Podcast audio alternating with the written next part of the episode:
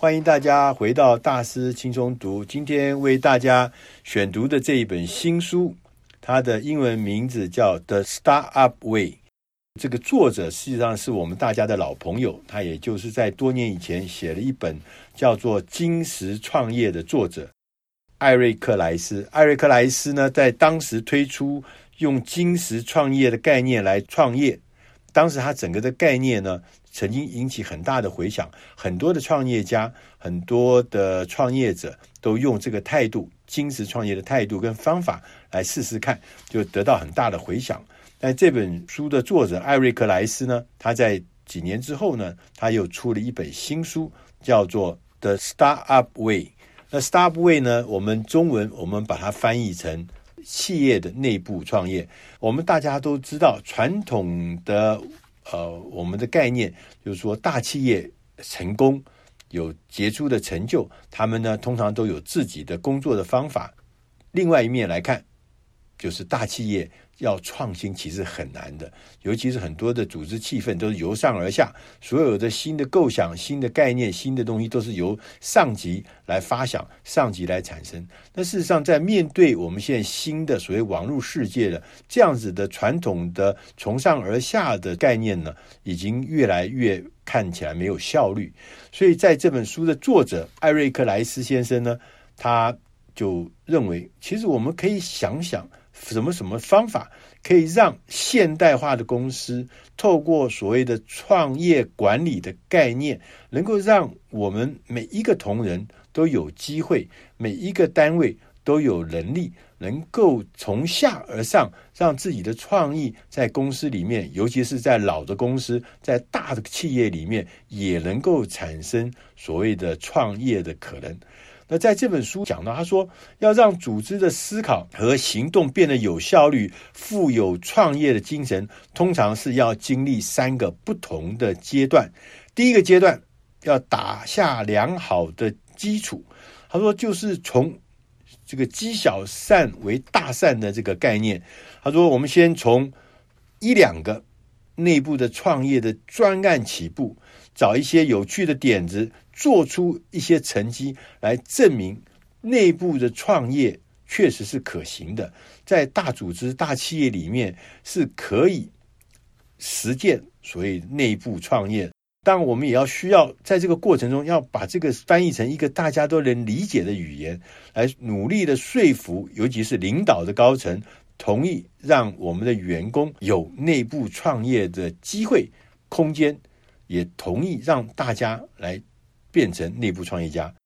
第二个阶段呢，是叫快速扩散与部署的阶段。在这个阶段呢，主要是推广扩散。我们在第一阶段前面是这个小的点状的少量的成功那个阶段呢，学到的一些东西，同时要让所有人了解，我们要将这套做法系统化，改变大家做事的模式和方法。那接着我们就进入第三个阶段。其实第三个阶段我看起来事实上是最困难的，因为第三阶段要处理的是根深蒂固的制度。大家想想看，一个大企业、一个成功的企业、一个杰出的企业，它就是靠这些制度创造了这些所谓成功的典范。今天面对这样子根深蒂固的制度的时候，会让新创的事业是很难生存的。所以，如何将旧有的制度，从那个把关者，哦，都在那边监督，在那边把关，转型成为一个创新促进者的角色，这听起来就是很难了。这跟他传统的工作经验是相违背的。他说，尤其是牵涉到法务的。牵涉到财务的，牵涉到资讯管理的，牵涉到人力资源的，牵涉到薪酬跟升迁的，牵涉到采购的，其实全部都要重新的找到新的模组，或是新的概念，或是新的工作方法，让创新的团队有空间、有机会，能够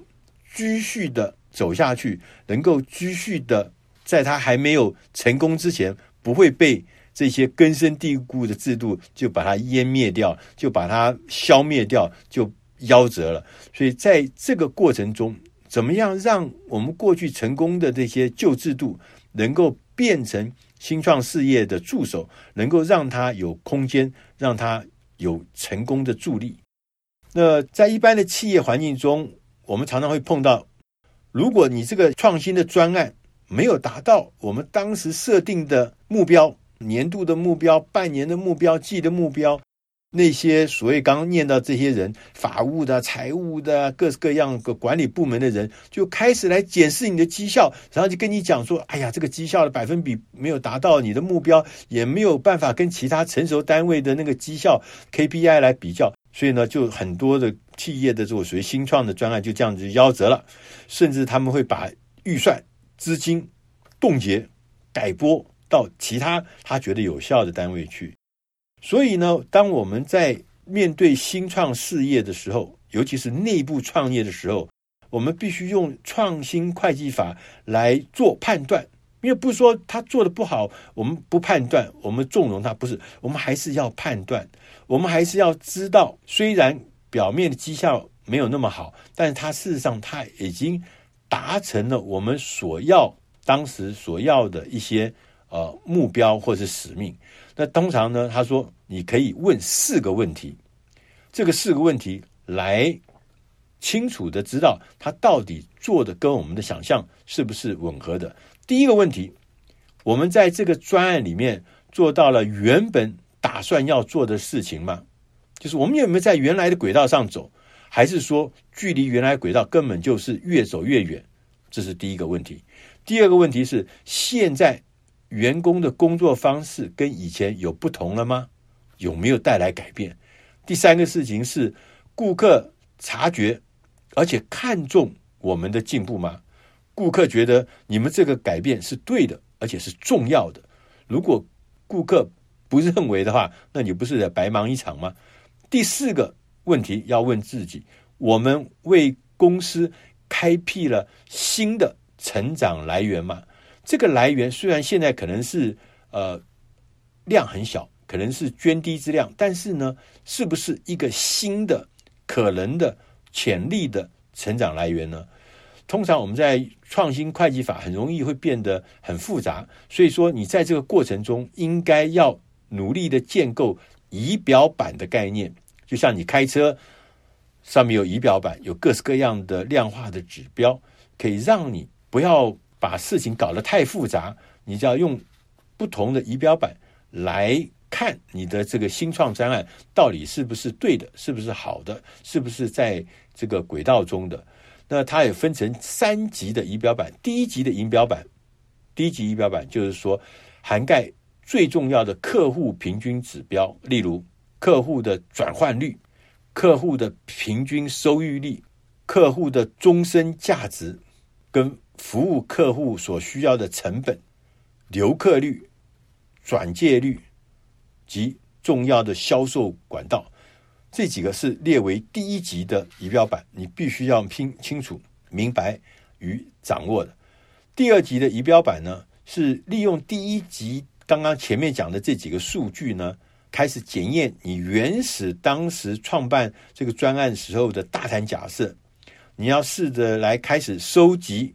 你的数据与你建构商业模式和商业计划的指标之间建立直接的链接，设法验证你的价值假设跟你的成长假设是吻合的，是有链接的。那第三级的仪表板是要将你学习到的东西转化成潜在的营收来源，这就就是档次越来越高了。越来越深度了。这个时候的目标呢，是在于我们利用我们实验所获得的一些数据，重新制作最初做过的一些预测表。你学的越多，我们在这个创新的专案中学到越多，你的模型就会越准确，因为你不断的改进跟调整。最终的目标，我们是要提出一个财务部门可以接受的、可靠的商业模式。这就是三级仪表板的概念。当，新创公司它还是有很多很多的困难跟挑战，并不是表示创新就是一劳永逸的。它不是放烟火，放完了以后就没有了。那你必须要持续的创新，要积小善为大善，而且呢，要让每一个员工的这个创意跟才能都能够贡献出来，而不只是少数的主管。同时，新创事业要变成一个事业单位，它不是概念，它要真正有一个支持实验的组织，让这个内部创新或内部创业这件事情变成一个任务，一个持续的任务，甚至呢，它变成我们的一个职能，大家都有这个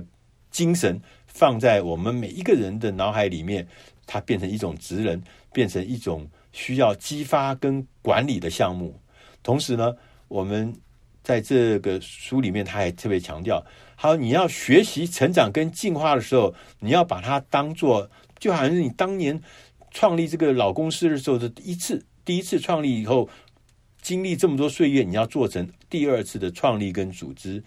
的这个概念，所以二次创立那当然跟第一次创立一样，是非常辛苦的，是非常难的。所以，但你要有这个态度来面对它。最后，他特别强调，当你带领组织转型之后，你要做好准备，因为未来你需要做好多好多次的转型，不是做一次转型成功就天下太平了，它是一个持续的过程。那最后，他有一段话，我觉得还蛮有意思，作者。艾瑞克莱斯说：“新创模式的最终目标是在使整个组织运作有如一个新创事业一样，这是一个长期的投资，带来成长跟永续的关键。有如好像我们在这个呃孵化器育成中心里面的一群新创事业，大型组织内的创新方案也是有很高的阵亡率。不过，我们持续的。”年复一年的存活下来的方案，这些方案是会未来只要他活下来，他会有巨大的影响。以上的内容是出自《大师轻松读》第六百七十八集《企业内部创业》，希望你会喜欢。谢谢。